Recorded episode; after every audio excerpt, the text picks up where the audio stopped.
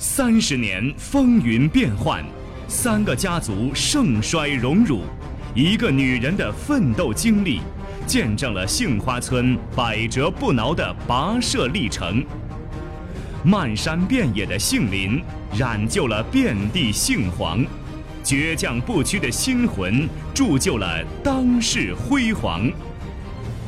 请听乡村原生态长篇小说《遍地杏黄》，作者曹华鹏，由金风播讲。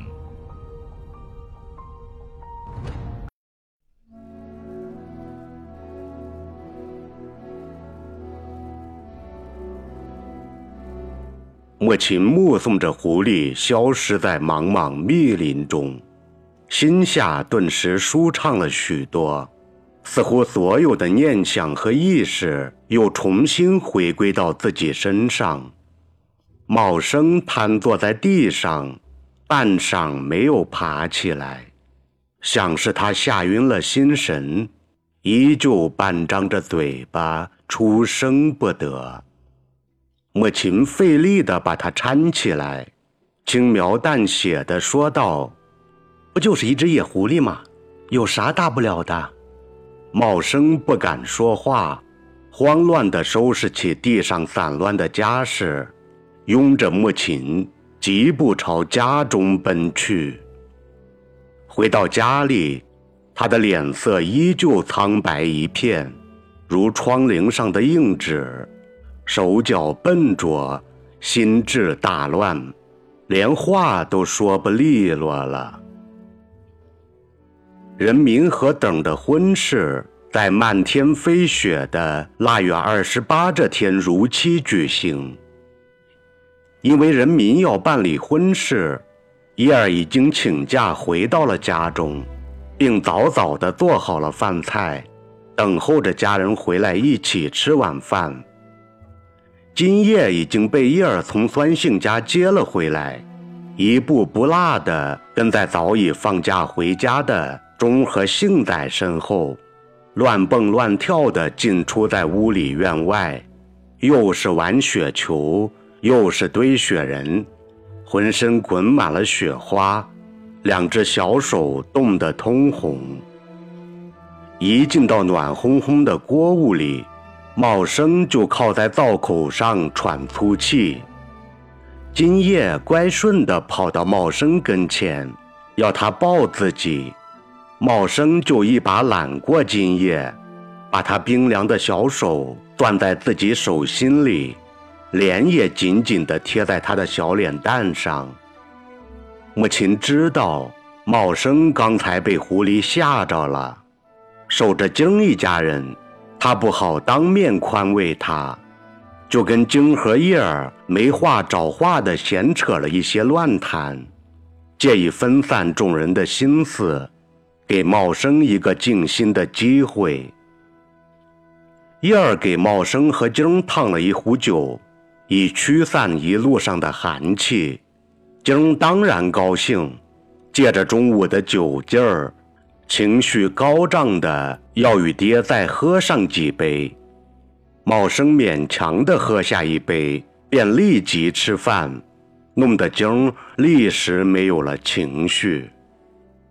晶和叶儿都觉得爹今晚好生奇怪，总是变颜变色的，说话也是前言不搭后语，像是有了啥心思。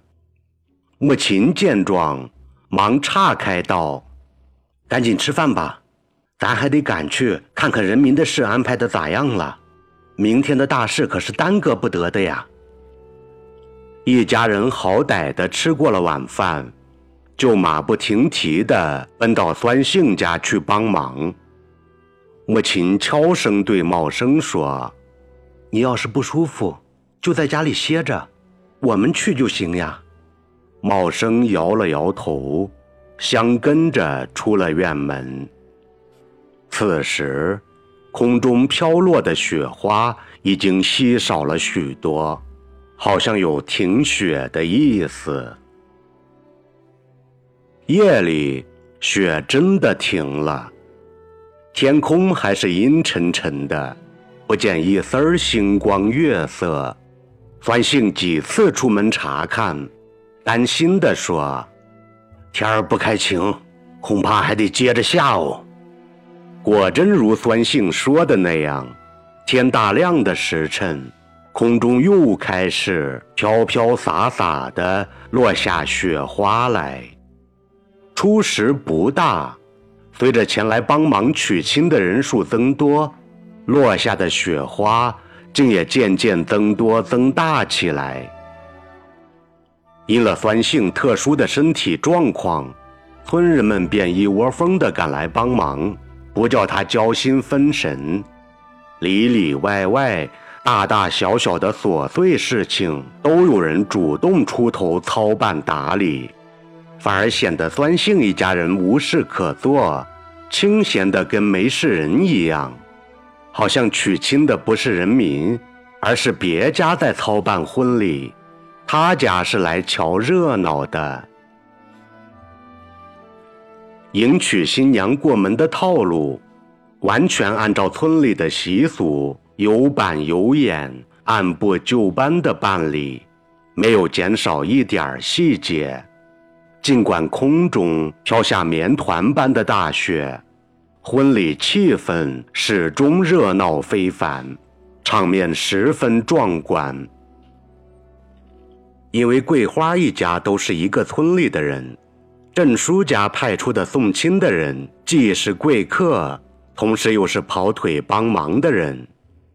四季两口子刚把等送过来，就立马撸胳膊挽袖子的动手忙碌起来。四方一到新屋。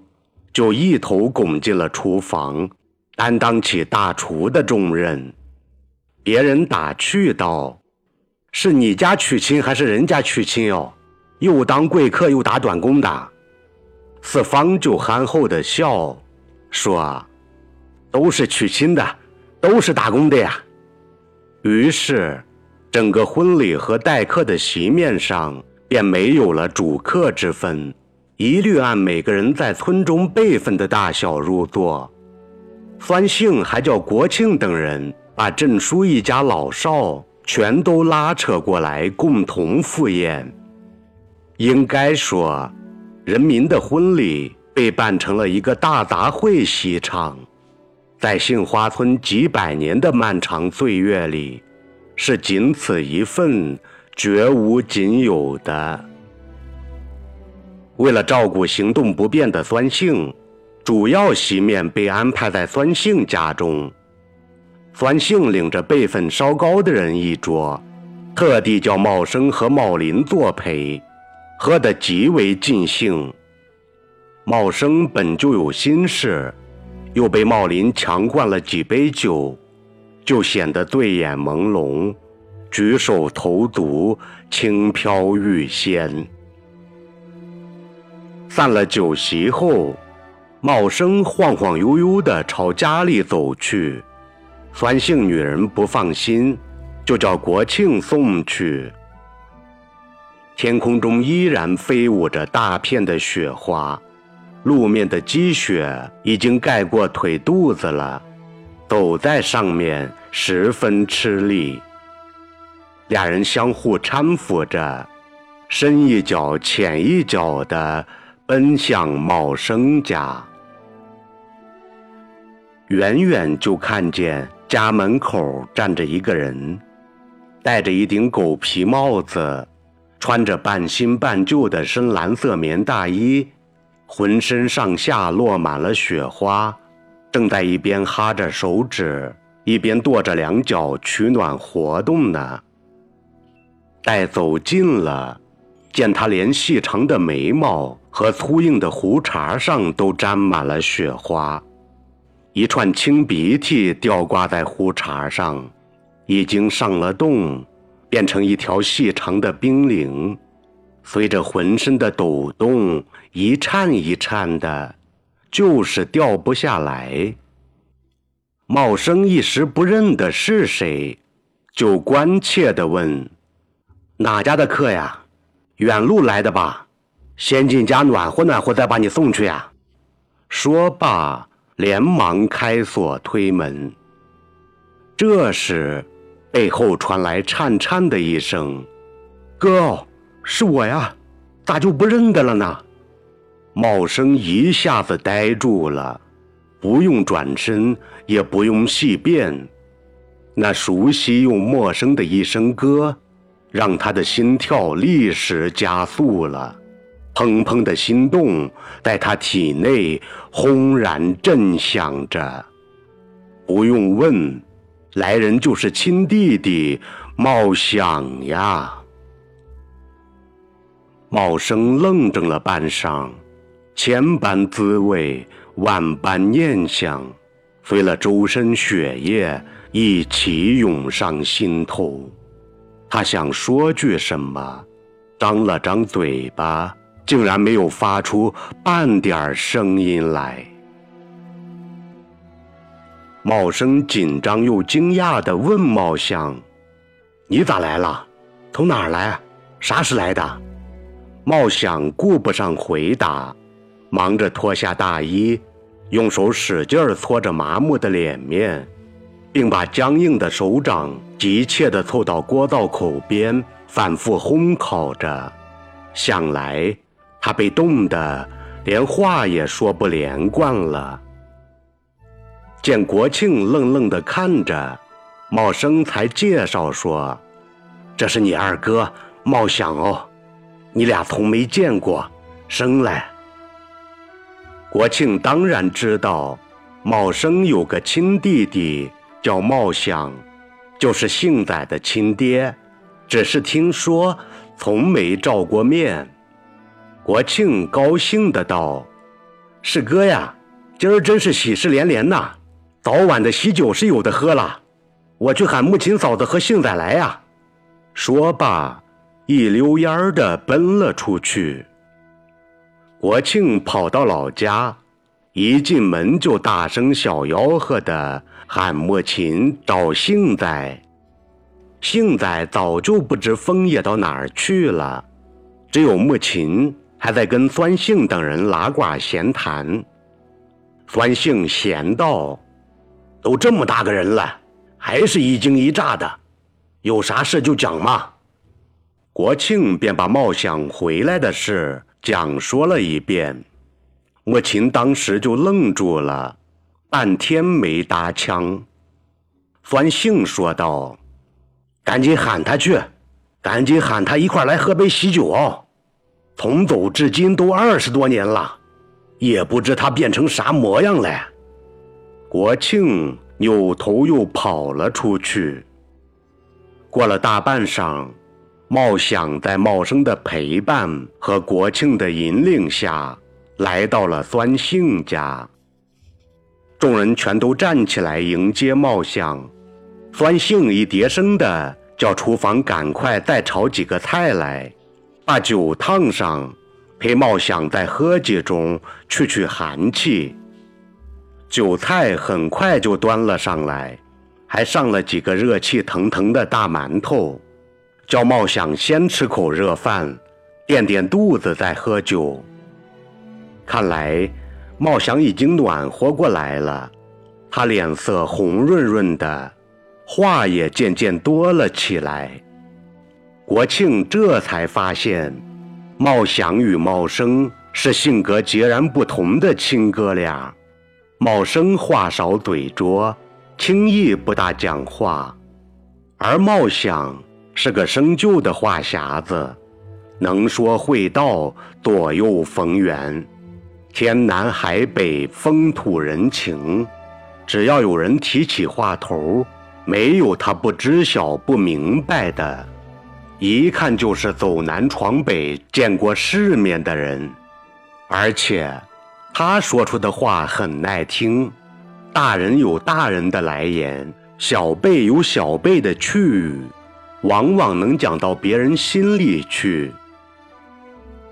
在众人好奇的催问下，茂祥讲说了自己这些年来的踪迹：住过南京，到过北京，下过江南，去过新疆，这次是从东北回来的。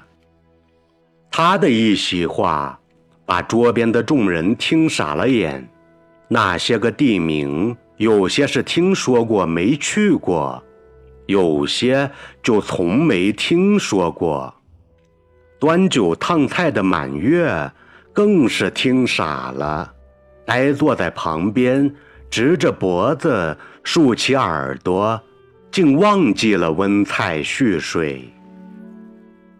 席间，茂想从怀里掏出五十块钱来递给酸性，说：“不知今儿是人民的大喜日子，也没啥做贺礼的，就这点钱，一定得收下。”酸性等人哪见过这么厚重的礼金，坚决不肯收。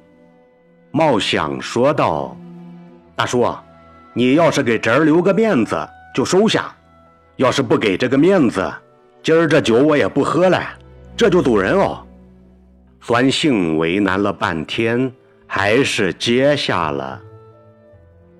茂想的酒量大得惊人，一杯接一杯的顺溜的灌下肚，就跟喝凉水一般。